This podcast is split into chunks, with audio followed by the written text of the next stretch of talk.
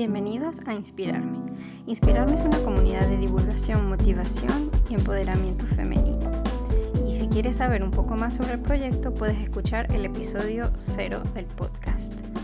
En este podcast descubrimos de cerca la vida de mujeres como tú y como yo, sus vivencias, sus experiencias y sobre todo su camino en la búsqueda de sus sueños y de la felicidad. Yo soy Karen Varela, la creadora de este podcast y soy física ingeniero de formación y soy madre de una preciosa niña y de dos gatos. Soy una persona súper creativa y que le cuesta mucho quedarse quieta. Siempre estoy inventando nuevos proyectos y nuevas aventuras y entre ellas nació Inspirarme. Inspirarme también nació por esa necesidad de poder ayudar a otras niñas y mujeres a mm, decidir un poco sobre sus futuros profesionales a no sentirse solas y a sobre todo a poderse inspirar de las experiencias de otras mujeres, a saber que no estamos solas y que en comunidad podemos vivir las cosas mejor. Y así que bienvenida de nuevo a un episodio de Inspirarme. Hola Karen. Hola Mariana. Primero que nada, pues gracias por aceptar la invitación a este podcast y, sobre todo te quiero dar una, gran bienvenida a esta mujer maravillosa que tenía tiempo con muchas ganas de entrevistarte. y, bueno, de verdad que estoy muy contenta por aquí. Este, eh, eh, muy contenta de tenerte por aquí. Bueno, eh, yo nos, nos, nos conocimos hace poco, pero seguirte por las redes, me he dado cuenta que de verdad eres una mujer maravillosa, una mujer que inspira y por eso pues quiero que, nos, que compartas con nosotros un poquito de tu historia y que no, me ayudes a, inspirar muchas otras mujeres. Entonces ahora ya, ya te dejo presentarte. Ay, muchísimas gracias, Karen. La verdad, bueno, la emoción es mutua y las ganas de conversar contigo también, este, a tope. Eh, muchísimas gracias por esa presentación, de verdad que bueno, me, me emociono muchísimo eh, y bueno, gracias por, por tu invitación, por permitirme este espacio para contar un poco de mi historia y de alguna u otra manera sumar y poder ayudar a otras mamis. Mm, seguro que sí. Yo siempre digo, con que al menos lleguemos a una persona, para mí el, el trabajo está hecho, pero estoy segura que vamos a llegar a, a muchas. Sí, espero que sí, espero que sí. Bueno, primero que nada te voy a preguntar o te voy a decir este, si me puedes contar algunos, eh, dos o tres eventos que hayan marcado tu vida y que te hayan hecho la mujer que tú eres hoy. A ver, Karen, bueno, hay episodios que me han marcado a lo largo de mi vida, lógicamente, en mi adolescencia, en mi infancia, pero en los que mm, he sido mucho más consciente y de los que he ido trabajando, bueno, los dos nacimientos de mis hijos, ¿ok? Y mi segunda migración. Ha sido como que esos tres eventos que me han marcado y que me han hecho eh, buscar herramientas de crecimiento personal, de sanar esas heridas de posiblemente otros episodios en la infancia y la adolescencia. Pero son esos tres eventos que me dicen a partir de aquí, este, he cambiado, eh, he mejorado, he buscado herramientas para todo lo que es el crecimiento personal, el autoconocimiento. Ah. el nacimiento de mi primera hija, el nacimiento de, de mi segundo hijo y nuestra segunda migración. ¿Y qué fue como lo más, cada, me imagino que cada uno de ellos te dio un aprendizaje. ¿Y cómo es que le, puedes contarnos un poquito más del aprendizaje de cada, de cada una de esas, o de ese grupo de, de, de vivencias? De vivencia, bueno, obviamente el primer, el nacimiento de mi primera hija, Karen, este, no tenía ni idea de lo que era la maternidad, no, no tenía ni idea con lo que me estaba enfrentando. Fui tía antes de ser mamá y bueno, y bueno, como licenciada en educación especial juraba que tenía todas las herramientas y que iba a ser tal, pero no tienes ni idea de todo lo que te puede remover. De hecho, recuerdo claramente y lo, y lo cuento como una anécdota de tener a Victoria, la estaba amamantando y yo decía, no la tengo que devolver como devuelvo a mis sobrinos, ¿sabes? Como quiera pasar el día con mis sobrinos completos. Yo eh, regresaba a mis sobrinos, a mis hermanos y a mis cuñadas bañados, en pijamados, comidos y todo. Y yo decía, ya va, esto esto es mío, esto es para mí, esto, esto se queda conmigo para siempre, ¿no? Entonces, este, eso fue uno de los grandes como que aprendizaje que tuve, que la maternidad que yo creía, que yo soñaba, no estaba preparada ni, ni, ni tenía ni idea de cómo iba a ser. En el segundo nacimiento, o sea, el nacimiento de nuestro segundo hijo, Samuel, fue en los Estados Unidos. Este, y el gran aprendizaje que tuve fue, Karen, que yo no me creía capaz, ¿ok? O sea, fue como muchas creencias limitantes vinieron sobre mí antes de que naciera en el embarazo y yo me sentía como incapaz, yo pensaba que no iba a poder. Y en el camino, ¿no? De que cuando ya tenía los dos, al bebé recién nacido, a mi chiquita de, tres, de cuatro añitos recién cumplidos, sin ayuda, mami migrante, sin ayuda, eh, sola, eh, con tribu, si tenía mi tribu, pero recuerdo claramente la imagen de verme montada en el carro, en el coche y ver por el espejo y verlo a los dos y yo sentirme empoderada con ellos y decir, claro que puedo, o sea, pero fue esa imagen como que, wow, o sea, sí puedes, la naturaleza es sabia, este, y que de alguna u otra manera hay miedos, inseguridades que te persiguen y no te permiten realmente ver eh, lo que sí puedes hacer y lo que eres capaz de hacer sin necesidad de llegar a ser superwoman, ni, ni perfeccionista, ni mucho menos, ¿no?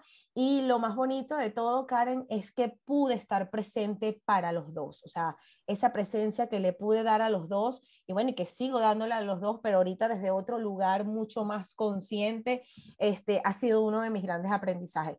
Y esta, esta segunda migración, que fue el evento que nos movió el piso, eh, aquí fue como que, bueno, siempre se habla de, de que salen muchas sombras en la maternidad. A mí las sombras y los monstruos me salieron fue con mi segunda migración, ¿ok? Entonces, bueno, aquí esto fue como que un, un trabajo muy grande que tuve que hacer de autoconocimiento, de crecimiento personal, de sanación, de aceptación, de responsabilidad, de resiliencia. Y bueno, lo que te puedo contar de todo esto, eh, de esta segunda migración junto a la maternidad, eh, bueno, ha sido maravilloso y ha, ha, sido lo que me ha hecho estar en el lugar que estoy hoy. Me encanta y me resuena mucho lo que dices respecto de los miedos con un segundo hijo, porque yo también tengo una y a veces me siento incapaz de poder, porque ella pide mucha atención, ella nunca ha hecho una noche completa y a veces me digo, pero es que si tengo otro va a ser peor y no voy a poder. ¿Cómo le voy a dar más tiempo al otro si ya siento que a veces me falta para estar con ella, ¿no? Pero bueno, me motivan las palabras que dice. Parece muy, muy cliché lo que se dice, pero ay, que el amor se multiplica cuando nace el segundo hijo, no se divide. Y es cierto, es cierto, es, es, es algo maravilloso que se pueda sentir eh, no existe preferencia, pero hay una realidad que puede existir más feeling con un niño que con otro, preferencias no hay, ni que lo amas más al uno que el otro, aparte que son situaciones diferentes y hay una realidad con el, tu primer hijo, tienes una atención tal cual dedicada totalmente a eso, o sea, tu mundo se paraliza solamente para atender a tu primer hijo, pero con el segundo no, de hecho el embarazo no lo pasas igual, no te puedes dar tanto permiso de decir, ay, me quiero acostar a dormir, o sea, es totalmente diferente, pero sí es verdad que el amor se multiplica, no se divide y, las capacidades también, obviamente hay algo de madurez emocional, de herramientas, de acompañamiento que te hacen obviamente poder, este, con dos, con tres y con cinco, yo digo, Dios mío, esas madres que tienen cinco hijos, seis hijos, siete hijos, ¿cómo hacen, no? Pero bueno, pero ciertamente sí se puede, así que ánimo, Karen. Ánimo. sí. Seguro que sí. Bueno, mira, tenemos un invitado especial por aquí que están ronroneando el micrófono. Eh, él le encanta hacer apariciones especiales en el podcast, siempre viene a saludar. viene, claro, por supuesto, es parte de, de, del podcast. Sí. Y ahora te voy a hacer una pregunta, que bueno, porque siento que es el momento. Cuando te digo, para ti, ¿qué es la felicidad? O si cierras los ojos y piensas en felicidad, ¿qué es lo primero que se te viene a la mente? Bueno, cuando me dices eso, Karen, este, es el hoy, es el vivir, es el camino. Ciertamente antes, cuando me hablaban de felicidad, este, y bueno, por creencias que uno tenía, es cuando consigas, cuando te gradúes, cuando tengas la casa, cuando te cases, cuando, cuando, y obviamente te pasas la vida buscando este, esa bendita felicidad que sientes que, que es, o sea, que, que es muy difícil de alcanzar, por decirlo de alguna manera, pero cuando tienes un trabajo eh, personal, este, cuando desmontas muchas creencias limitantes, te das cuenta que la felicidad es hoy, es el camino que vas recorriendo. Y felicidad no es estar de sonrisa de oreja a oreja ni con pensamientos positivos el 100% del día. No, no, la felicidad es el vivir, es el poder tener herramientas para poder manejar ciertas situaciones, es saber soltar, es saber escoger batallas también, que eso lo he también he ido aprendiendo. Entonces, definitivamente la felicidad es el día de hoy es el estar presente, es el vivir el presente y saber que es, la felicidad te acompaña en el camino, no es la meta ni es el fin del camino, sino que la felicidad te va acompañando en el camino y con, sus y con sus este, matices, ¿no? Con sus matices. Así que, pero eso no ha sido de la noche a la mañana que lo aprendí, sino obviamente con un gran trabajo. Ay, sí, y de verdad estoy completamente de acuerdo contigo y, y me parece una definición preciosa de la felicidad porque sí, como tú dices, yo creo que siempre estamos buscando y a veces pienso a, una persona muy querida que siempre dice, ay, estoy deprimido, pero porque no he llegado allí. Y entonces siempre está pensando como en lo que quiere sin, sin llegar y que incluso, bueno, yo también he pasado por ahí, a veces digo, ay, no, bueno, que ya, ya quiero que sea mañana porque es que hay hoy. Y es verdad, cuando tomamos conciencia de hoy, de lo que tenemos, de lo que voy a dar gracias, del momento que estoy pasando, es verdad que, que allí vemos la esencia de la felicidad. Sí, así es, y en pequeñas cosas, porque también nosotras como mamis migrantes, eh, Karen, este, por la decisión que haya sido o, o, o el motivo de haber migrado o ser familias expatriadas, este, creemos que voy a ser feliz cuando llegue al país, voy a ser feliz cuando consiga el trabajo, voy a ser feliz cuando tenga, cuando agua, cuando me reconozcan, cuando yo logre, cuando mis hijos hagan, también le ponemos la carga a ellos mm. de nuestra felicidad cuando ellos hagan, ¿no? O sea, entonces es sumamente también complicado y también vivimos en esperar el fin de semana porque creemos que somos felices nada más los fines de semana. Entonces no nos damos cuenta que cada día cuenta con la felicidad y así hayas tenido un día terrible, ¿ok? O sea, la felicidad puede llegar en cinco minutos ese día que logras conectarte y en esos pequeños detalles y en esas pequeñas cosas. Sí, es cierto. Y sabes que hay algo que en lo, que has hablado me resuenan dos cosas. Una cosa es que a veces en el cole le dicen a mi hija, ah, pues vas a hacer esto para hacer a mamá feliz. Y ella ha empezado ahora a decirme, ay, I make mommy happy. Entonces hace algo y me dice que me hizo feliz. Y entonces, desde que ella empezó a decir eso, yo le digo, Iris, pero es que tú eres feliz. ¿Tú te sientes feliz por haber hecho eso? Y si ella me dice que sí, entonces yo le digo, entonces ahí sí, mamá está feliz, porque lo más importante es que tú seas feliz. Entonces a veces he sentido y que, mm, bueno, ahora mejor de esta discusión debería hablarlos con ellos, porque no me gusta que pongan ese, como ese logro en, tengo que hacer a mi mamá feliz. y es cierto, porque... Responsabilidad.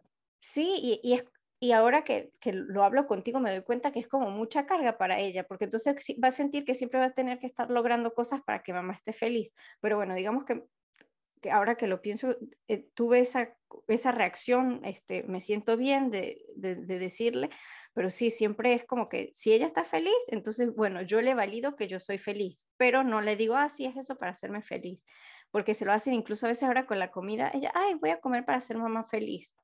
Y yo muchas veces le he dicho que no, que si ella se lo quiere comer, sí, y que si ella está feliz, pues yo estoy feliz. Pero es cierto que eso es muy importante.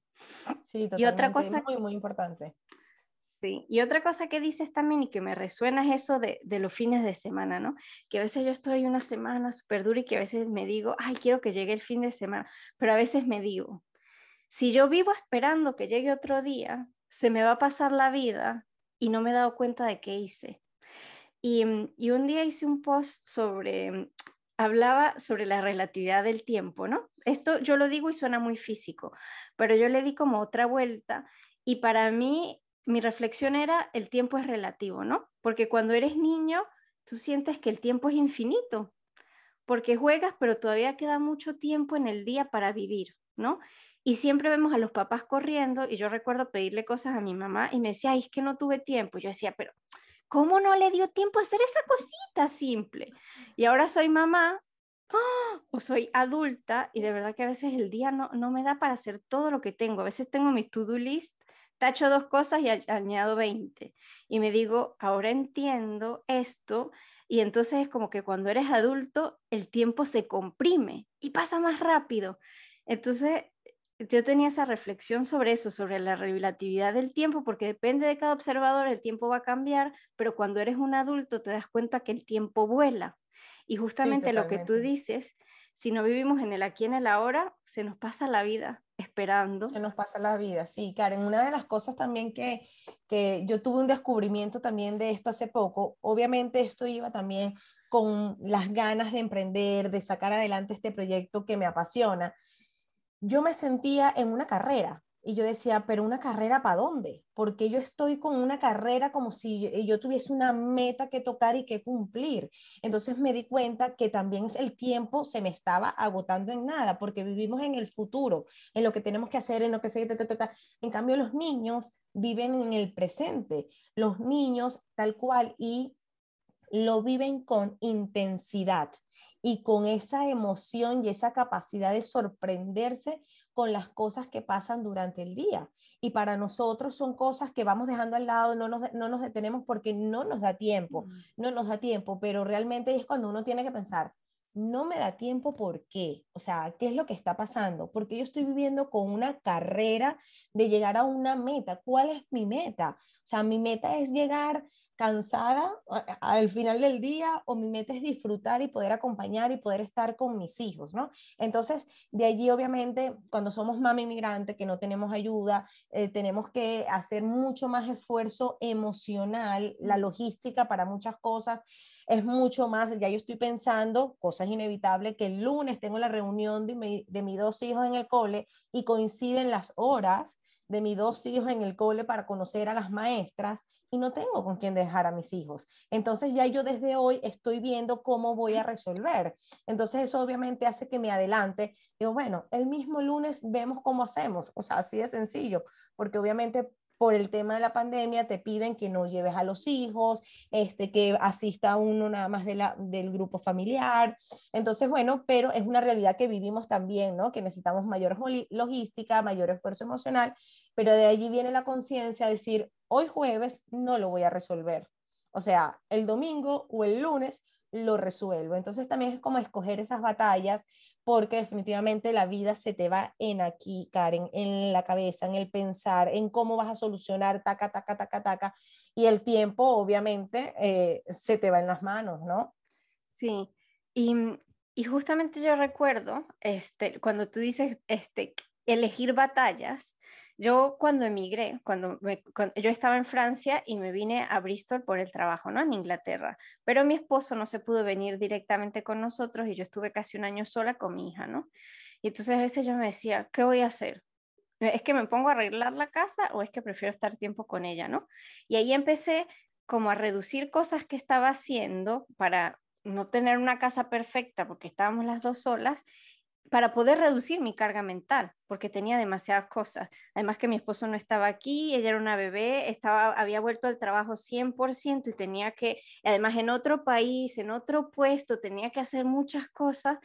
Y, mm, y además el apartamento donde vivíamos, tenía que batallar con la agencia cada día porque había una fuga en un lado, había otro problema en otro, y a veces yo decía, o sea, yo me recuerdo un día llamar a la agencia y después se me salieron las lágrimas porque no me resolvían y yo estaba sola con una bebé yo decía, ¿qué voy a hacer? Cuando mi esposo llega, este, un mes después estábamos confinados, y fue un buen momento para recuperar el tiempo, volver a estar, pero ahora a veces me decía, ay, pero ¿por qué no hiciste esto y esto? Porque yo había, habían cosas que yo ya no podía hacer todo. O sea, mi bebé una niña de alta demanda, o sea, siempre tenía que estar con ella, yo no podía hacer todo, ¿no? Entonces a veces, bueno, yo siempre he sido de, bueno, me como esto, lavo de una vez y dejo la cocina perfecta. A veces no lo podía hacer o dejaba esto aquí o dejaba allá y entonces a veces me decía, pero es que tú haces eso y yo tengo que hacer más. Y yo a veces me sentía, pero es que yo tengo muchas cosas más que hacer y yo ya dejé. O sea, mi mente no se va a preocupar a que hay dos motitas de polvo porque mi mente está en otra cosa. En otra cosa. Y además que la maternidad, tu cerebro switch, hace un switch y pasa es bebé. Y entonces tú te olvidas de todo porque, y después me pasó factura, yo me olvidé yo misma, pero a veces eres incapaz de hacer eso, entonces que si se, te empiezas a agregar cosas, la mochila se te hace mucho más fuerte y que incluso dejando de hacer cosas, mi mochila algún día, un día me paró y me dijo, ya no avanzas más porque ya no puedes.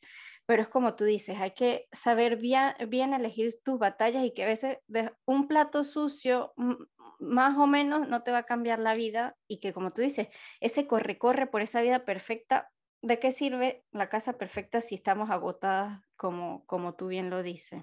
Así es, así es, totalmente, Karin. Justamente una gran compañera de Coach de Familia este, eh, hizo un post hermosísimo sobre las primeras veces, de qué vale correr, por ejemplo, primera vez que van sus niñas al cole, para tomar y tener la foto de su primera vez. Entonces transformó el no poder tomar esa foto de la primera vez de la niña en el cole en que pudo darle la mano y acompañarla hasta el colegio. Entonces, de allí va esa inteligencia de escoger las batallas, sí, de no sentarte cinco minutos a estar con tu hijo, con tu hija que te está pidiendo, ven mami, ven para que veas un ratito este programa de televisión o te quiero mostrar algo, o mira el dibujo que hice, a estar entonces lavando este, un plato, ¿no? Que el plato puede esperar ahí cinco minutos. Entonces, de allí comenzamos entonces a elegir las batallas este, y obviamente a lo que a ti te haga feliz. Si definitivamente eh, lo voy a poner al revés, de que vale sentarte angustiada y con el malestar al lado de tu hijo sabiendo que tienes el plato sucio, ¿verdad? Que no te va a dejar conectar. Entonces, bueno, lava el plato y puedes estar presente, ¿no? Por, también eso uno tiene que ir conociéndolo y sabiendo y de allí viene el ir como que limpiando y escogiendo las batallas de qué sí puede dejar pasar y lo que realmente tienes que hacer ahorita, que es lo que te da paz para poderte conectar contigo y con tus hijos en el momento, ¿no? Eso también va muchísimo porque a lo mejor este, para una persona no hacer las camas no le carga, pero otra persona mirando sus camas bien hecha, linda, ordenada, le da una paz y la hace estar bien todo el día, ¿no? O sea, eso depende mucho de cada quien, es muy relativo también. Sí, me da mucha risa porque en mi casa es así. Yo a mí me da piquiña en la cabeza si la cama no está lista, ¿no? Y mi esposo puede pasar todo el día con la cama deshecha, ¿no? Entonces, sí he elegido mis batallas, pero a veces hay batallas que digo, ay, no, está, no puedo. Pero como tú dices, perdí. en esa yo perdí. En perdí. Ay, pero sí, a veces como, o sea, en esas batallas eh, es genial. Em, si, si la cosa es cortita, a veces la hago porque si no voy a estar como tú dices, con esa piquiña y que no estoy tranquila, pero hay muchas cosas que a veces digo no y le doy prioridad a mi hija, ¿no? Pero entonces a veces mi esposo también me dice, hay que este, enseñarla a esperar y la paciencia, pero a veces yo me digo, ella es muy chiquita, ella es muy chiquita. Una cosa, una cosa que acabas de decir muy importante, Karen, cuando decimos le doy prioridad a mi hija. Y aquí es donde yo hago un alto y digo, y prioridad a nosotras también, porque muchas veces cogemos batalla para enfocar la prioridad hacia los niños y nos olvidamos nosotras también. No somos capaces de escoger esas batallas para poner el foco en nosotros y para priorizarnos a nosotros. Hay una frase muy famosa que dice, para poder cuidar, tienes que cuidarte, el autocuidado y tal pero va mucho más allá de eso. Justamente hace poco hice un post sobre eso de que yo de última, ¿ok? O sea, te dejas de última, es decir, atiendes casa, atiendes hijos, atiendes esposo, atiendes amigas, atiendes familia y tú te quedas totalmente olvidada. Entonces, eres capaz de escoger batallas para priorizar a los demás, pero muchas veces nos olvidamos de escoger batallas, de elegir batallas o de priorizar para priorizarnos nosotros. Entonces, allí siempre nosotros tenemos que este, manejar eso, porque una vez que em, podemos atendernos a nosotras mismas, sin porque muchas veces cuando escuchamos autocuidado, atendernos a nosotras mismas, viene la palabra gatillo de culpa, de egoísmo, de cómo vas a hacer, de que mira, de que eh, primero la mamá negada, todo eso, y nos olvidamos que eso es así, así funciona, así de sencillo funciona emocionalmente, mentalmente, eh, de en alma, funciona así. Cuando nos priorizamos a nosotras, podemos priorizar para los demás. Y aparte que este, esta palabra a veces este, la tenemos que trabajar mucho, eh, lo que es la crianza respetuosa de merecer, ¿no? Porque, bueno, viene mucho lo de los premios, castigo, te mereces, no te mereces, pero realmente te mereces porque eres un ser humano y porque eres mujer, poder atenderte a ti primero. Sí, y eso estoy completamente de acuerdo y digamos que cuando hablo de ese evento, esa sacudida que yo tuve el año pasado, aunque ya me dije, necesito, yo digamos que empecé ya a tomar un empecé a poder disfrutar una ducha sin correr porque ella está, porque yo me recuerdo, se me viene a la mente, cuando mi bebé nació, al principio cada vez que empezaba a llorar, así yo estuviera en la ducha, me salía para ir a, a amamantarla, porque yo me decía, es muy bebé, no la voy a dejar llorar. Y a partir de allí, todo empezó. O sea, ya después mis duchas eran rapiditos, medio me lavo aquí, medio me arreglo acá. Y después dije, es eso, yo, yo me dejé ir, yo me miraba en el espejo y yo no sabía quién era yo. Y empecé una terapia, empecé a trabajar en mí y mm, hace poco tuve otra, otro momento en que me sentí así otra vez como que angustiada y, y, y me dije, me estoy volviendo a perder, incluso sabiendo que me perdí. Y a partir de ahí, entonces la llevaba al cole, y, em, em, empecé, cambié un poco mi horario de trabajo y en las mañanas la llevaba al cole, me iba al gimnasio, la llevaba al cole y luego del gimnasio iba y me tomaba un café. Iba la llevaba al cole, iba otra vez a ese café y me sentaba a leer. Y esas dos semanas durante, hice ese cambio, ¡ah! me hizo tanto bien que después, incluso si trabajaba un poco menos de horas ese día, estaba más eficiente que el día anterior porque había pensado en mí, porque había respirado y porque me había tomado el tiempo de estar yo. A veces yo extraño estar sola. Hay mucha gente que tiene miedo de estar solo y yo, este, justo antes de, estar embarazada, hubo un momento que estaba como tan enamorada de mí misma que me dije, es que yo de verdad quiero estar con alguien, no quiero estar toda mi vida sola. Y jamás pensé que iba a llegar a pensar así, pero después me di cuenta que era que había estado en un punto donde me, amaba completamente y disfrutaba tanto estar conmigo. Y me acuerdo, recuerdo una conversación de la que era mi jefa en ese momento y, que decía, ay, el otro día fui a un restaurante y fue tan triste, vi a alguien comer solo en el restaurante. Y yo le dije, tú sabes, a mí me encanta comer sola. Bueno, ella sabía que en ese momento yo no tenía pareja porque ese, esa gran revelación para mí llegó después de una, una larga relación que, bueno, yo no estaba perdida allí, pero, pero llegó en ese momento, ¿no? Y entonces yo le dije, a mí me encanta comer sola, yo voy a restaurantes sola, voy al cine sola, y ella me miró así como que, ay, verdad, es, es, cierto, pero me miró con ojos de lástima. De lástima, wow. Como que si era imposible ser feliz solo, y ella como que, ay, bueno, lo está diciendo porque está sola, ¿qué más? Yo no estaba sola porque en ese momento ya había empezado a salir con mi esposo, pero ella no, le costó entender y a veces pasa mucho con esas otras personas, porque a veces cuando a alguien le digo, cuando hablo con alguien que está pasando por mal momento y le digo, pero anda, disfrútate ir al cine o algo, me dice, es que yo no soy como tú, yo soy incapaz de hacer eso. Y no somos incapaces, es que no hemos llegado a ese momento de disfrutarlo porque seguimos como aferrados a pensar que es el otro que me va a dar la felicidad.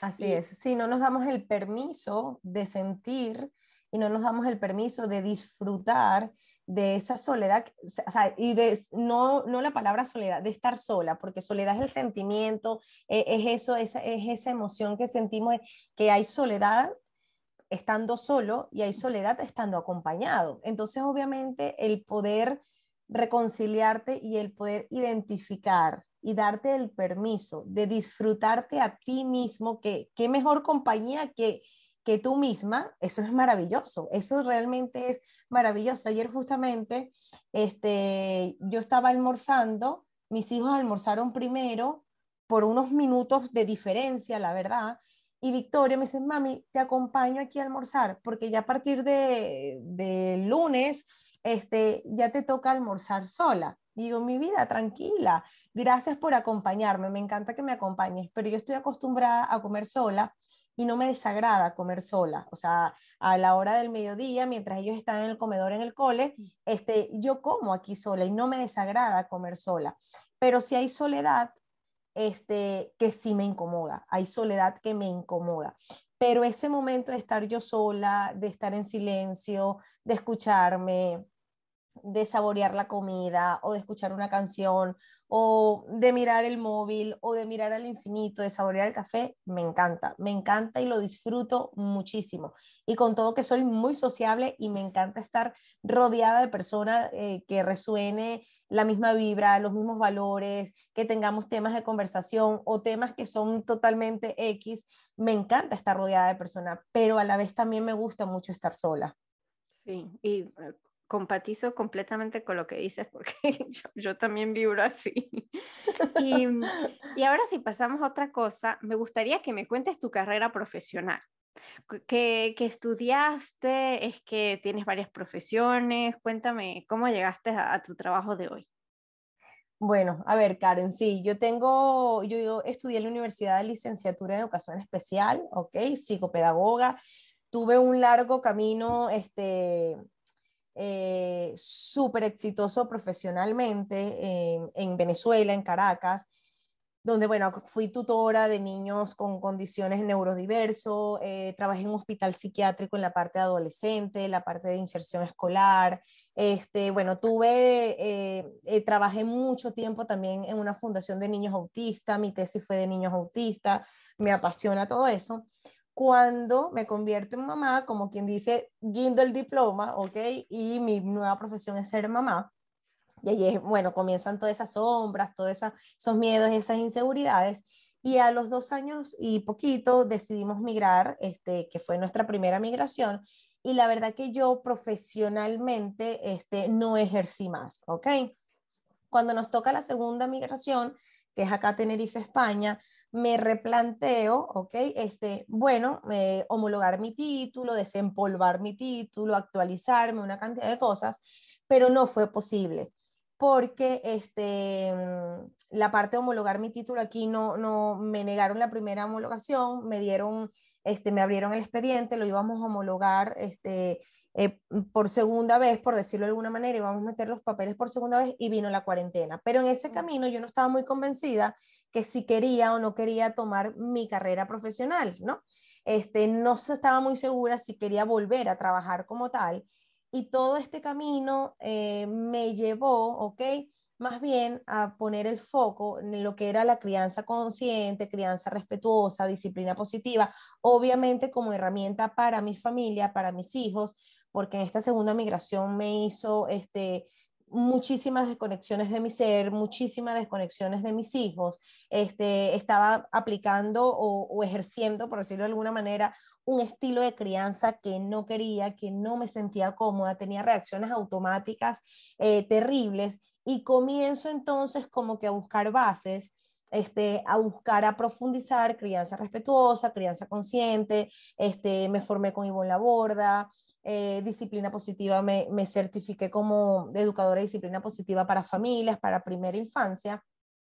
Y todo esto me fue abriendo mucho camino y me di cuenta este, que quería, eh, que mi pasión de la parte de educación y de acompañar y de estar está allí, pero esta vez acompañar a mamis, ¿no? A adultos. Ya no era estar con los niños como tal, no era plantearme estar con los niños, sino más bien acompañar a las familias, ¿no? Entonces, bueno, en este camino de, a través de mi propia experiencia personal de ser mami migrante, eh, digo, qué mejor que acompañar a mamis migrantes que quieran, ¿verdad? Este, una crianza respetuosa, una crianza consciente, porque creemos que crianza consciente y crianza respetuosa es darte herramientas para educar a tus hijos y realmente comienza un foco a ti, conocer por qué reaccionas de esa manera, conocer por qué necesitas que te hagan caso a la primera, conocer por qué necesitas el control de muchas cosas y cuando somos mami migrantes, bueno, puede existir como que un tambaleo de, de todo eso, este, que nos podemos convertir en muy autoritarias eh, o en muy permisivas y perdemos el balance de lo que es una crianza respetuosa, una, una crianza con amabilidad y firmeza, con límites claros, porque bueno, porque posiblemente en un proceso de adaptación, en duelo migratorio, nos perdemos un poquito en este camino, ¿no? Entonces, si nos sentimos nosotras mal, si nos sentimos frustradas, si nos sentimos impotentes, si nos sentimos que, wow, las expectativas no eran los mismos, si sentimos mucha soledad, obviamente eso va a ser reflejado en nuestros niños. Y por más que uno quiera tener buena actitud y pensamientos positivos y una cantidad de cosas, los niños se conectan con nuestras emociones, más allá que con nuestro gesto, ¿no? Entonces, obviamente, es como que ellos conectarse con nuestras emociones, que sentimos que mami no está muy bien, pero ella me está demostrando en la cara otra cosa. Entonces, también darle nombre a las emociones de lo que mami está sintiendo. Entonces, una enseñanza de gestión emocional, ¿no? De, saber poder acompañar, de poder nombrar, de poder sanar, de poder dejar sentir, de buscar soluciones. Entonces, bueno, este, ese ha sido el trayectorio, eh, el trayecto que he tenido en, este, eh, en mi carrera profesional. Me parece maravilloso y, aunque hayas cambiado de carrera, siempre sigues trabajando por el bienestar de los niños, ahora acompañando a, a las madres y a los padres. Y, y también me encanta porque, bueno, yo soy, este, porque yo siento que a mí la maternidad me cambió, pero también me encanta escuchar que justamente la maternidad la que te hizo dar ese vuelco o ese cambio en, en tu profesión. Este, sí, este, la maternidad siempre volvemos a nacer, somos otras diferentes y es increíble porque hablando contigo y hablando con otras muchas otras mamás siempre como que nos volvemos a que nos cuestionamos si de verdad esos somos quienes somos, la persona que éramos antes, y cómo seguir siendo alguien útil para, no solo también para los niños, sino para nosotros mismos, para el mundo, seguir siendo, sí, un instrumento y poder ayudar a los otros, porque, bueno, la mayoría, casi todas las personas somos así, siempre como que buscamos qué es lo que yo puedo hacer para cambiar a los otros, pero algo que siempre he visto es siempre pasa por ese cambio que hemos vivido, ¿no? Y a ti fue tu maternidad, fue esa, ese momento de, buscar qué era lo que tú necesitabas y todas esas herramientas que te, y, esos aprendizajes que te dijeron, bueno, si esto me, me, ha ayudado mucho a mí, ¿cómo voy a ayudar a, las mamás? Y no sé, yo creo que cuando esas, eh, cuando ya estás haciendo tu trabajo con tu corazón, ya ahí vuelves a ser completamente feliz. Sí, totalmente. Fíjate, lo que es la maternidad y la migración, Karen, son dos procesos transformadores. No vuelves a ser la misma persona. Definitivamente, bueno, puedes escoger el camino de vivirlo desde la victimización, ¿ok? Y desde ese camino, o puedes usarlo como un proceso de transformación, pero de por sí, naturalmente la maternidad y la migración te transforman, no, llega a ser la misma persona. De hecho, muchas personas que te encuentras que todavía no han sido mamá, eh, eh, esa persona dice, wow, cuánto has cambiado, ¿no? O sea, y a lo mejor no resuena mucho ahora con tu pensar. Y una persona que ha migrado y que nunca ha salido de su país de origen, cuando conversas, también la otra persona dice, wow, es que cambió muchísimo. Pero claro, es un proceso de transformación. Y ahí es cuando tú decides escoger el camino de quedarte pegado, víctima, eh, o tomarlo como un proceso de transformación, de crecimiento personal, de, de, evolución.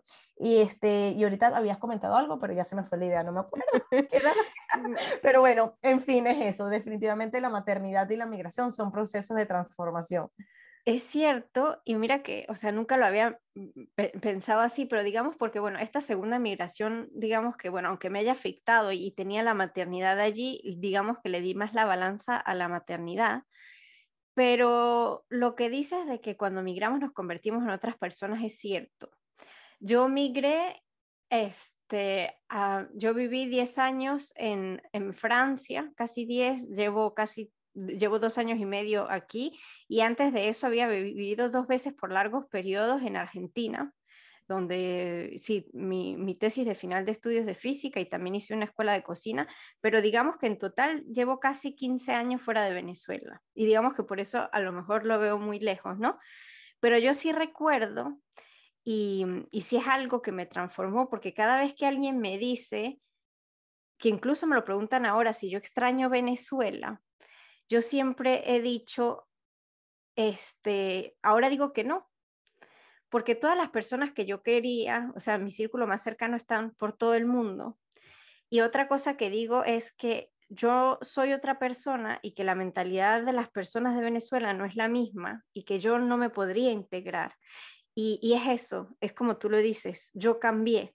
Bueno, y, hay otra cosa que también impulsó mi, mm, mi migración, es que en Venezuela a mí me costaba sentirme yo y que yo sentía algo de que me decía que me tenía que ir, ¿no? Y yo nunca me sentí más en casa que cuando me fui. Yo estaba sola, sin mi familia, sin nadie. Pero yo decía, aquí hay un olor o hay otra cosa que me dice que esta es mi casa. Increíble, Karen. Y es algo, y es una sensación que yo tenía de pequeña, ¿no? Cuando yo tenía, qué sé yo, cuatro o cinco años, mi mamá tenía unos libros de cocina y yo siempre los miraba. A mí siempre me encantó la cocina. Yo los miraba y yo los miraba y los miraba. Y habían postres de invierno, habían cosas que tenían nieve, que mostraban Navidad. Y, yo tenía una sensación cuando yo veía esos libros que yo no entendía.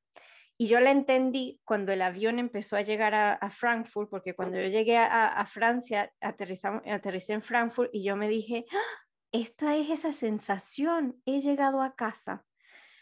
Yo creo que todavía me queda mucho camino por recorrer para entender a lo mejor el exactamente por qué, pero yo lo sabía que no. Y yo creo que a partir de ese momento yo empecé a ser completamente yo. Entonces era algo bien completamente diferente a la persona que estaba en Venezuela. Porque en Venezuela yo sentía que sí, tenía que ser alguien para los demás o ah, no puedo ser así, no puedo ser así, bueno, entonces tengo que ser aquí. Y en, cuando yo me fui, fui yo, respiré, me convertí en la persona que yo quería ser y fue así como que, entonces sí, la, la migración me transformó, pero fue como una transformación liberadora de, ay, al fin puedo ser yo, al fin puedo. Y hubo muchas cosas que, incluso hay algo que descubrí hace poco, que yo me dije que nunca pude descubrir esa faceta de mí, o todavía no sé si esa eso es parte de mí o no, porque había muchas cosas que me decían, no, eso está mal, no, eso no lo puedes hacer, no. Y entonces todavía sigo descubriéndome cada día y sigo diciendo, wow. Y sí, ahora escuchándote a ti digo, sí, la, migración me cambió, sí, sí fui otra persona y, y la maternidad también, pero Sí, gracias por recordármelo. Sí, bueno, yo, como siempre yo lo digo, Karen, cada proceso migratorio es único, o sea, es único. Para ti fue liberador, abriste tus alas para transformar, a lo mejor para otros es más bien como que una introspección muy, muy grande porque no se siente bien.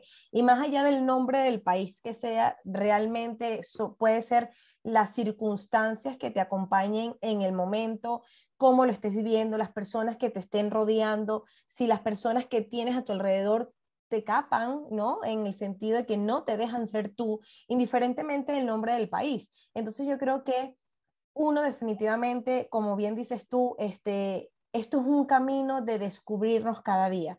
Yo creo que llegar ese día a decir, listo, ya me descubrí, aquí estoy. Yo creo que es un camino constante de descubrimiento porque así es la vida, porque son etapas, porque cada etapa de nuestros hijos nos van a hacer descubrir nuevas cosas, nuevas sombras, este, nuevas necesidades. Vamos a tener que darnos permisos y soltar tantos mandatos que también podemos traer de casa o podemos traer de ese país donde vivimos en algún momento. ¿no? Entonces, de eso se trata, de descubrirnos y por eso es un proceso de transformación. Hay una, un, un dibujo, una viñeta preciosa este, que es una mariposa viéndose un espejo y dice, ya no eres la misma, te has transformado. Y de eso va, o sea, y de eso va, y yo creo que cada etapa de nuestra vida somos un capullo que nos vamos transformando, vamos sacando alas, va a llegar un momento cuando nuestros hijos se vayan de casa, vamos a descubrir una nueva etapa de nuestra vida como mujer, como pareja, este, son muchas cosas. Entonces yo creo que descubrirnos en cada etapa de nuestra vida es maravilloso, ¿no? Volver a casa o no volver a casa, descubrir otro lugar o echar raíces ya, pero sí es cierto que nos convertimos en ciudadanos del mundo y este, definitivamente yo creo que donde vayamos tenemos que dejar huellas y esas huellas bonitas donde este, podamos dejar ese granito de arena por un bien este, social, que ahora me acordé lo que hace minutitos se me había olvidado. Mi pasión siempre ha sido este, los niños, ¿no? O sea, como dije, eh, eché el cuento hace rato, yo fui tía antes de ser mamá y bueno, yo tal cual, yo yo soy de Puerto La Cruz, este, y cuando yo viajaba de Caracas, que estaba estudiando en la universidad, a Puerto La Cruz, mis fines de semana era la guardería, era cuidar a todos mis sobrinos y a todas mis sobrinas. Y esa era mi pasión, este, de, de ver a los niños felices, llevarlos al parque, consentirlos. Y en este camino, mi pasión sigue siendo la misma, darle voz a los niños, este, que tengan una infancia respetada, que realmente pongamos este, sus prioridades también como son, que sus derechos realmente este, sean cubiertos, sus necesidades. Vivimos un mundo muy adultocentrista, ¿ok? Donde todo es basado en el adulto, las calles, los parques, los espacios, todo es pensado en el adulto y no en los niños. Pero mi misión ahora se ha convertido es en acompañar a mamis migrantes en este proceso de transformación para que mi pasión de la infancia respetadas, ellas también luchemos juntas por esta infancia respetada, por esta crianza respetuosa, esta crianza consciente, donde realmente se tumben todos esos patrones, ¿verdad? Que venimos arrastrando por años de años, que nuestra familia nos dio lo que pudimos porque sus familias le dieron lo que pudieron en ese momento. Y bueno, es ir tumbando todos esos patrones. Sí, y es exactamente, dices eso y pienso mucho, tú dices acompañar las mamás, pero justamente para que, a, mí eso me resuena, porque la maternidad, cada vez que mi hija va llegando a una nueva etapa, me, yo me, me recuerdo qué hacía yo y, y, cosas que me pasaron, ¿no? Pero justamente, y yo lo que, no digo que lo esté haciendo perfecto, pero lo estoy haciendo lo mejor que puedo, ¿no? Pero yo siempre me digo, qué increíble hubiera sido si, y entonces yo siempre pienso, ¿qué me hubiera gustado que mi mamá hiciera conmigo? ¿O qué me hubiera gustado tener esa etapa? Y, como que trato, que a lo mejor algún día puede ser que me lo reproche, este, como que, ay, sí, de estar siempre allí, de estar presente y de poderle dar lo que a mí como niña me hubiera gustado hacer.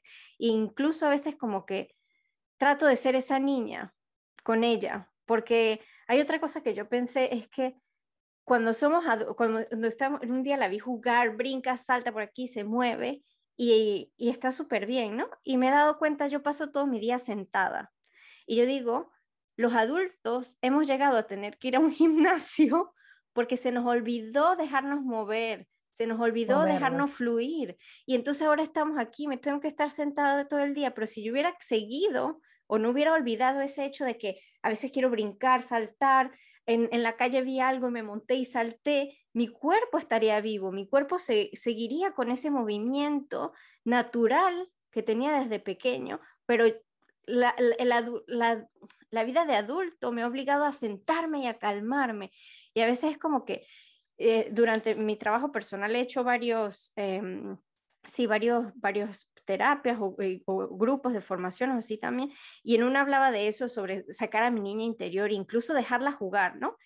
Y entonces justamente eso, había llegado a esa reflexión y me dices que es, me dices que es muy cierto, ¿por qué nos obligamos a, a, estar sentados? Y, entonces en eso me, acordé de mis tías, por ejemplo, decir a, la niña, pero no, no te mueves, quédese tranquilo, no se sude, eh, ay, pero quédese tranquilo. Yo digo, a lo mejor será que me lo habrán dicho tanto que yo pequeña me lo creí, porque a veces trato de imaginarme yo pequeña y no jugaba tanto porque casi no nos dejaban salir a jugar. Entonces como que me fui apagando, apagando y, y entonces como esas ganas de moverse se, se perdieron. Y que es como, no sé, es cuando te das cuenta que si te hubieran dejado hacer eso, tú hubieras podido ser a, a lo mejor otra persona. Es como que no le voy a estar, empezar a cortar las alas a ella tan chiquita porque hubiera podido, sí, puede llegar más lejos si, si, si, si, si no la corto. Así es, Karen. Yo creo que más allá de llegar más lejos, ¿no? A lo mejor es tomar decisiones en el camino, ¿no? A lo mejor tomar decisiones un poco más asertivas y uno no irse dando tantos trancazos en, el, en, la vida y en el camino. Este, y yo creo, Karen, también que existe algo que mientras más horas pases sentada trabajando, siendo productivo, más exitoso eres, ¿no? Entonces, obviamente, eh, yo creo también viene allí la cosa que me parece fabulosa esa reflexión que haces, que tenemos que pagar y que tenemos que ir a un gimnasio para movernos. Si somos libres de movimiento, lo que pasa es que por esas creencias, por esos mandatos que nos dieron de chiquito, que no somos libres para movernos, no tenemos libertad de movimiento, nos han reprimido todo eso y también está la parte actual de que mientras más horas pasas sentada frente a un ordenador trabajando, eres productiva, ¿no? Entonces, eh, tienes que escoger 45 minutos, una hora para darle movimiento a tu cuerpo. Es increíble esa parte, cómo vamos entonces, este, acompañando de alguna u otra manera de nuestras propias experiencias infantiles a nuestros niños y a nuestras niñas. Sí, Sí, sí, eso es increíble. Bueno, a veces salen monstruos, monstruos que queremos volver a meter allí. Totalmente. Pero, que sea un monstruo, que sea un momento feliz, siempre nos va a dar un aprendizaje para ver cómo poder ayudarlo siempre. Y yo creo que es lo que tú dices de, de poder acompañar a las mamás. Y eso es algo que a mí me, me ha parecido importante, saberme escuchar también. Y que aunque sea un monstruo, lo voy a tener que escuchar porque ¿cómo puedo, qué, qué, aprendizaje puedo sacar de ese monstruo para poder ayudarla a ella? Y es como, y es lo que tú dices también, seguimos en una evolución hasta el último día de nuestra vida, va, a ser una evolución y una adaptación, pero siempre vamos a tener un aprendizaje que vamos a sacar de allí y que nos va a cambiar como persona y, y que vamos a seguir eh, evolucionando como esa mariposita. Así es, totalmente, Karen. Yo creo que cuando salen esos monstruos, este, por llamarlo de alguna manera, sumamente importante reconocerlos, darle nombre, darle espacio y preguntarnos ¿qué estás haciendo aquí? O sea, y ese monstruo puede ser miedo, ese monstruo puede ser inseguridades, ese monstruo puede ser control, ese monstruo puede ser reacciones automáticas, ese monstruo puede ser este, malas decisiones a lo mejor que tomamos en el momento, este, desconexiones. Y yo creo que entonces lo interesante de todo esto y realmente entramos en un camino de autoconocimiento es cuando reconocemos sabemos, nos responsabilizamos de allí y dejamos a un lado esa parte víctima de lo que me pasó, cómo lo hicieron, cómo fue mi familia, una cantidad de cosas, o yo no tengo en este momento, tengo compañía, no tengo compañía. Entonces, salir de esa parte de victimización y hacernos responsable de lo que es, yo creo que ahí también comienza ese proceso de transformación y de crecimiento. Sí, me parece maravilloso. Y hablando de transformación y de crecimiento, cuéntame tres cualidades que tú tienes tú ahora que te hacen ser este, maravillosa en el trabajo que haces hoy? Una de las cosas, eh, Karen, que he aprendido, ¿ok? Este, y que considero que tengo esa cualidad es estar libre de juicios y de críticas, ¿no? Este, ese papel de juez eh, que bueno, que muchas veces cargamos encima y nos creemos eh, con el derecho de ser juez de la vida de, muchos, hasta de la mamá que está en el supermercado o de la persona que decidió eh, comer una cosa que no era a lo mejor saludable en el momento.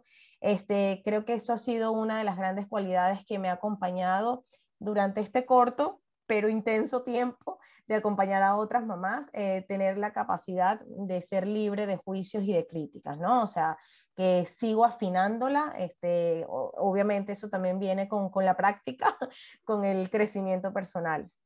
Ser muy empática, un gran aprendizaje que, que bueno, que mi mamá siempre me, me inculcó, ¿ok? Lo que es la empatía, eh, de tal cual ponerse en los zapatos de los demás, ¿no? Intentar ponerse en los zapatos de los demás y tratar de entender por qué esa persona reacciona de esa manera o, aunque tú no estés de acuerdo. El hecho que, que, yo no esté de acuerdo con otra persona, este, no dejar de ser empática. Este, y la tercera cualidad es que me encanta escuchar las historias y la vida de los demás. Me encanta y me sorprendo. Este, y me parece que la vida de cada persona, el proceso, el camino de cada persona es único.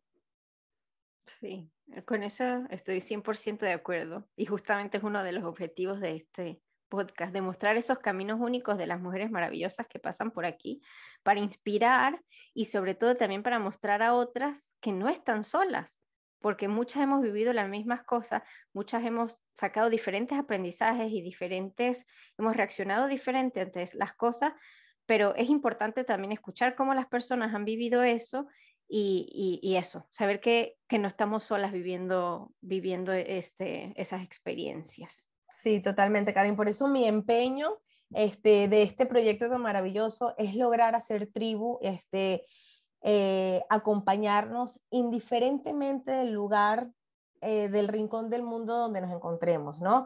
Porque sabemos que va a ser un espacio de encuentro este, donde podamos sentirnos cómodas, seguras, donde definitivamente eh, cuando nos encontramos mujeres con mujeres y compartimos problemas, ¿ok?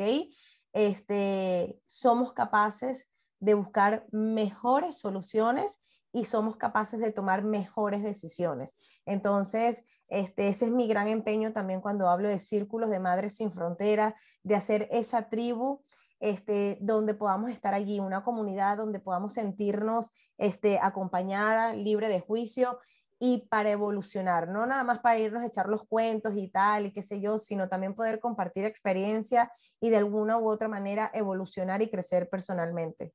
Mm, sí, me parece maravilloso. Y justamente ahora, si hablamos de crecer, evolucionar, yo creo que a veces, como tú dices, estar allí con otras mamás también es apoyarnos y darnos consejos, ¿no? Y si te pido que te des un consejo a tu versión de hace 15 años o, a tu niña de 15 años, ¿qué, ¿qué le dirías? Que disfrute, o sea, que disfrute el día a día, que las cosas vendrán en su momento, este, que la vida justamente se trata de disfrutar el día y no es cuando te gradúes, no es cuando te vayas a la universidad, no es cuando te cases, no es cuando tengas tu casa, no es cuando tengas tu carro, tu coche, sino que es el día a día, ¿no? Y que, que el tiempo pasa rápido, que el tiempo pasa rápido y que, que desde chiquita comience a escoger las batallas. Eso es cierto, es cierto porque yo muchas veces digo, pero ¿por qué esto nunca me lo dijeron de niña? Yo creo que a veces como que nos dejaban, no sé, es en cierta parte como que nos controlaban, pero en cierta parte nos dejaron solos. Y veo eso en la forma de, de maternar y de paternar antes, que, y bueno, no se sabían todas las cosas que se saben ahora. No, no, no y era un poco la forma de ser, pero yo creo que es a veces eso, yo, yo a veces siento que yo creo que de pequeña me faltó ese acompañamiento o ese aprendizaje y que es cierto, a veces hay muchas cosas que digo, concha, eso me lo hubieran podido decir de pequeña. Sí, totalmente, Karen. Y también, bueno, como yo siempre digo y rescato, nuestros padres, nuestras madres hicieron lo que pudieron y lo que tenían ese camino, obviamente con su mochila emocional también, con, sus, con sus creencias, una cantidad de cosas. Pero también recordemos que hasta los mismos profesionales este, estaban eh, apuntando a, sabes, como que a ignorar, no le pares, este, muchos profesionales ahora es que los profesionales actuales de la salud mental también se están volviendo a formar, ¿verdad? Para poner el foco en el crecimiento de la persona, en las necesidades, en todo eso. Todavía escuchamos psicólogos ponle a la esquina a pensar, este, se castiga, muchísimos, muchísimos. Entonces, obviamente, si un profesional, si tú acudes a un profesional y el profesional te dice eso, obviamente bajo tu ignorancia lo aplicas de esa manera. Actualmente tenemos profesionales de calidad impresionante, ¿verdad? de la salud mental, tenemos terapeuta, tenemos coach, tenemos, y aparte que tenemos una información muy, muy a la mano, o sea que ya como que no hay excusa, porque podemos entonces buscar también información y información va y viene y tienes contenido sumamente valioso por internet, por las redes sociales, y si quieres profundizar más, obviamente vas a asistir a un terapeuta o a un profesional de la salud mental donde te puede dar herramientas para ti para poder trabajar con tus hijos, cosa que posiblemente eh, nuestros papás, nuestras mamás y aparte también la tabú, el tabú. Karen, si alguien hace 40 años atrás, 30 y pico años de atrás, iba a terapia, ¿qué se decía? O sea, que estaba loco, que no estaba bien, que le falta, que no sé qué, un, un, tabú para toda la familia. ¿Cómo tú vas a decir que tu hija o que tu hijo asista a terapia? Entonces eso quiere decir que lo estás haciendo muy, muy mal como papá y como mamá. En cambio, ahorita no, ahorita lo buscamos esa ayuda de manera mucho más fácil, mucho más transparente. No pasa nada que busques ayuda. Qué inteligente eres y qué valiente eres capaz de identificar que necesitas ayuda y que puedes pedir ayuda. O sea, pedir ayuda es un acto de valentía. Sí, eso es completamente cierto y, estoy completamente de acuerdo. Gracias a Dios la medicina y, se han descubierto muchas cosas y ya las madres y los padres de hoy en día podemos hacerlo de otra manera mucho más consciente. Y mm, hay una, ella es francesa, se llama Catherine Gueguin, Él es una, ella es una pediatra y es una pediatra que ella justamente en todos sus libros y todo eso milita por ese acompañamiento con los padres, ¿no? Este, no sabemos cómo ser papás y eso es ahí algo que, que necesitamos que alguien nos diga, ¿no? Es como que sí, cuando llegue el bebé vas a saber qué hacer y a veces no lo sabemos, ¿no? Siempre necesitamos eso y, a veces si no tenemos en nuestra tribu, este, o si los, el personal de salud que nos ha acompañado no nos sabe guiar, podemos cometer errores en nuestra, en nuestra maternidad y en nuestra paternidad. Y ella siempre, ella dice que ella no juzga a los padres que han llegado a veces a golpear a sus hijos porque en eso ella ve frustración, ve que justamente es por ignorancia y porque no sabe y porque nadie lo ha podido ayudar. Entonces sí es eso, es como tú dices, no juzgar, sino entender por qué pasaron las cosas, pero tratar de hacerlo lo mejor posible nosotros para no repetir justamente esos patrones que, y seguro nuestras hijas y nuestros hijos, Karen, van a tratar de hacerlo lo mejor que lo estamos haciendo nosotros, porque definitivamente no somos perfectas y la circunstancia de cada quien, cada cerebro, cada, cada cabeza es un mundo y posiblemente nuestros hijos y nuestras hijas busquen hacerlo mucho mejor que nosotros. Y esto que decimos, nuestros padres hicieron lo mejor que pudieron, posiblemente nuestros hijos también lo repitan y también lo digan en ese momento. Entonces, de eso se trata la evolución, ¿no? Yo creo que, que no existe una meta, o sea, es, es una constante evolución, el mundo es muy cambiante, estamos viviendo cambios increíblemente positivos como increíblemente negativos, hay mucho impacto como que de polos opuestos, entonces buscar ese equilibrio para poder dar esos valores a nuestros hijos tomando la decisión que ellos vayan a tomar, pero que estén basados en esos valores que podamos dar nosotros como familia. Entonces, este, estamos en un mundo de evolución y, aquí seguimos y, estamos como que creciendo y, e informándonos y teniendo este, información, si valga la redundancia, para hacerlo cada vez mejor dentro de lo que podamos hacer. Sí, Estoy completamente de acuerdo. Y ahora, este, mm, si te pregunto una herramienta de desarrollo personal o profesional, ¿qué te gustaría compartir? Wow. La primera es poderte detener. Y hay dos. O sea, detenerte para conocer tus propias necesidades, qué estás necesitando para poder tú como adulto cubrir esa, esa necesidad y la segunda herramienta es darte permisos, ¿ok? Darte permisos no de permisividad, sino darte permisos para vivir, para hacerlo diferente, para equivocarte, darte permiso para soltar rigidez. Entonces, para mí, este, una de estas herramientas como mamá, como persona, como mujer expatriada, migrante, este, como ser humano eh, eh, puesto en este camino de la evolución, para mí es sumamente importante poder parar, escuchar tus necesidades, hacerte responsable de cubrirlas y también darte permiso para desmontar muchos mandatos que venimos, bueno, eh, de, manera este, de años atrás. Genial. Y, mm, si te pregunto un libro que te haya marcado o, y que quieras compartir. Hay un libro súper bello y precioso que se llama El lenguaje del amor de los niños, ¿ok? Que también está, el original es el del lenguaje, de, eh, los cinco lenguajes del amor. Y hay un libro precioso que es de Miguel Ángel Ruiz, que se llama, bueno, él tiene dos, muy famoso, que es Los Cuatro Acuerdos.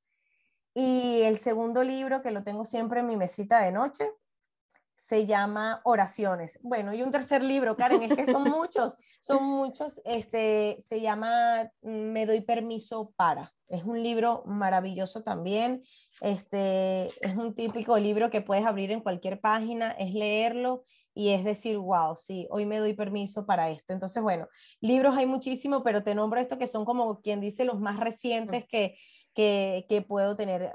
Me ha gustado la lectura de toda la vida, de toda la vida. De hecho, en mi adolescencia me volqué muchísimo en la lectura. Leí muchísimas novelas, muchísimos libros, este, hasta casi de adulta.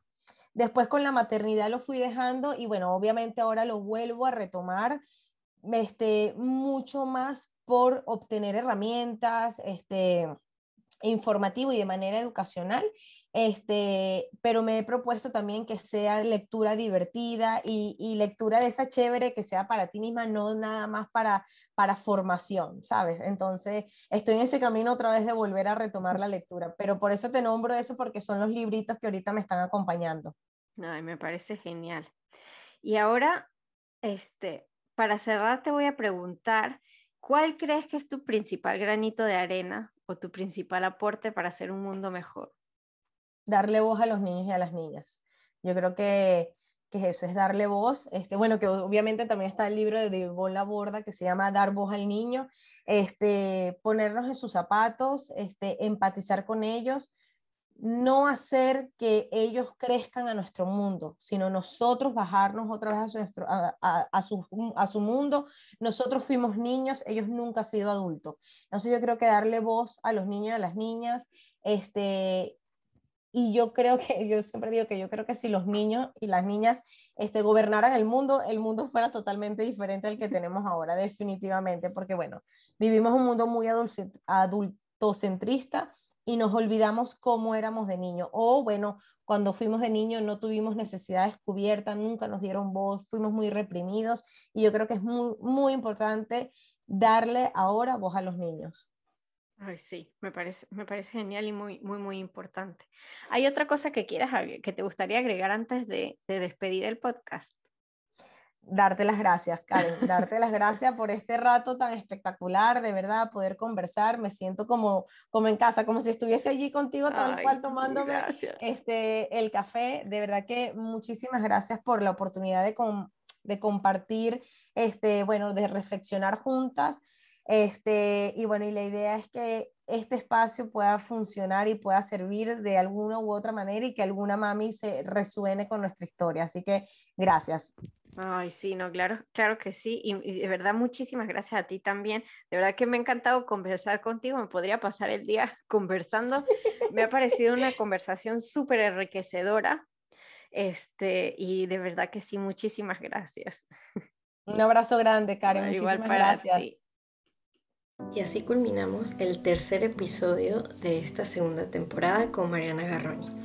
De verdad que yo no, al final eh, de cada episodio yo creo que me repito, pero es cierto que para mí es increíble descubrir cada día o cada entrevista la vida de, de todas las mujeres que han pasado por aquí, cada una de ellas es única y maravillosa y cada una no, no deja de sorprenderme, ¿no? Algo que me encanta y que así sea una niña que esté escuchando este podcast, quiero que, que se den cuenta de la importancia de la maternidad en la vida de una mujer, ¿no? Este, si eres una niña y escuchas este podcast, bueno, desde ahora ya lo sabes que la maternidad va a cambiar tu vida en algún momento si tú decides de ser madre, ¿no? Em, pero sin duda es uno de los puntos comunes este, en la entrevista que he tenido con, con todas mis invitadas. Em, quiero darle de nuevo las gracias a Mariana y sobre todo las gracias a ti por escuchar este, este episodio. Y bueno, como sabes, eh, como siempre, este, cuento con tu apoyo para que nos dejes una valoración en la plataforma donde nos escuchas. Si nos escuchas en Spotify, que es imposible de hacer una valoración, no dudes en compartirlo, sobre todo en las redes, que ya sabes que esta comunidad crece gracias a ti. Y bueno, con esto me despido y ya te envío un beso y un abrazo enorme. Nos vemos o nos escuchamos la semana que viene.